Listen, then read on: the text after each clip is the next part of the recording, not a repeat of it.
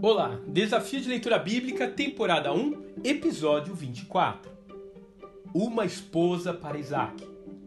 Gênesis capítulo 24.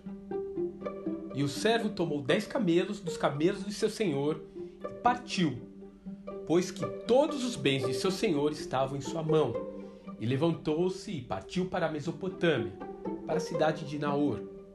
E fez ajoelhar os camelos fora da cidade junto a um poço de água.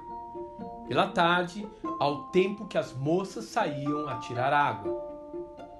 E disse: Ó Senhor, Deus de meu senhor Abraão, dá-me hoje bom encontro e faze beneficência ao meu senhor Abraão. Gênesis capítulo 24, versos de 10 a 12. Após tudo que Abraão havia passado, Imaginamos que agora seria a hora dele parar e desfrutar a vida. Mas não era dessa forma que ele pensava.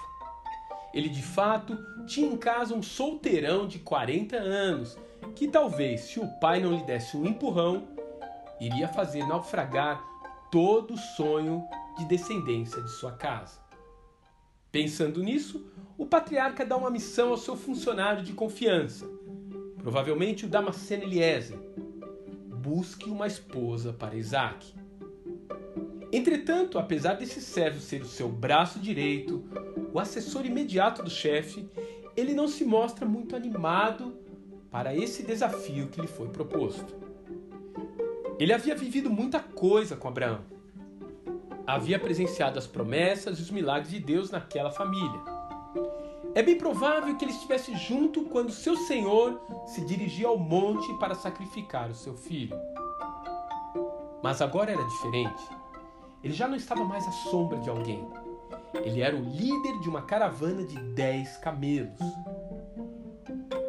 Ele era o responsável por trazer de longe a próxima primeira dama do seu clã.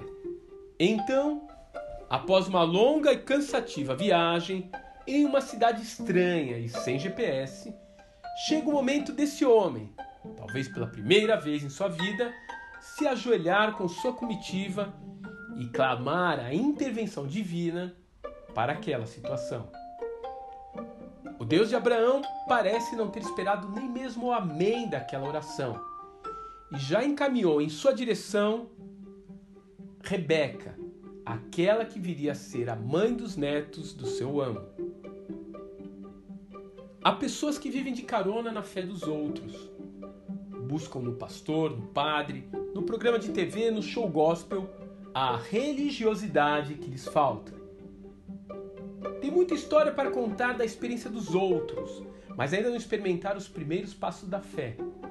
Falar com Deus e ouvi-lo responder. Saber que há um Pai que nos ouve e que quer ter um relacionamento direto com cada um de nós. Então faça isso agora. Pare alguns minutos e diga ao Pai o quanto deseja ter experiências com Ele. Como no caso de Eliezer, o Senhor está bem próximo de nós, talvez esperando apenas essa pequena iniciativa para lhe falar ao coração. Que Deus te abençoe e até o próximo episódio.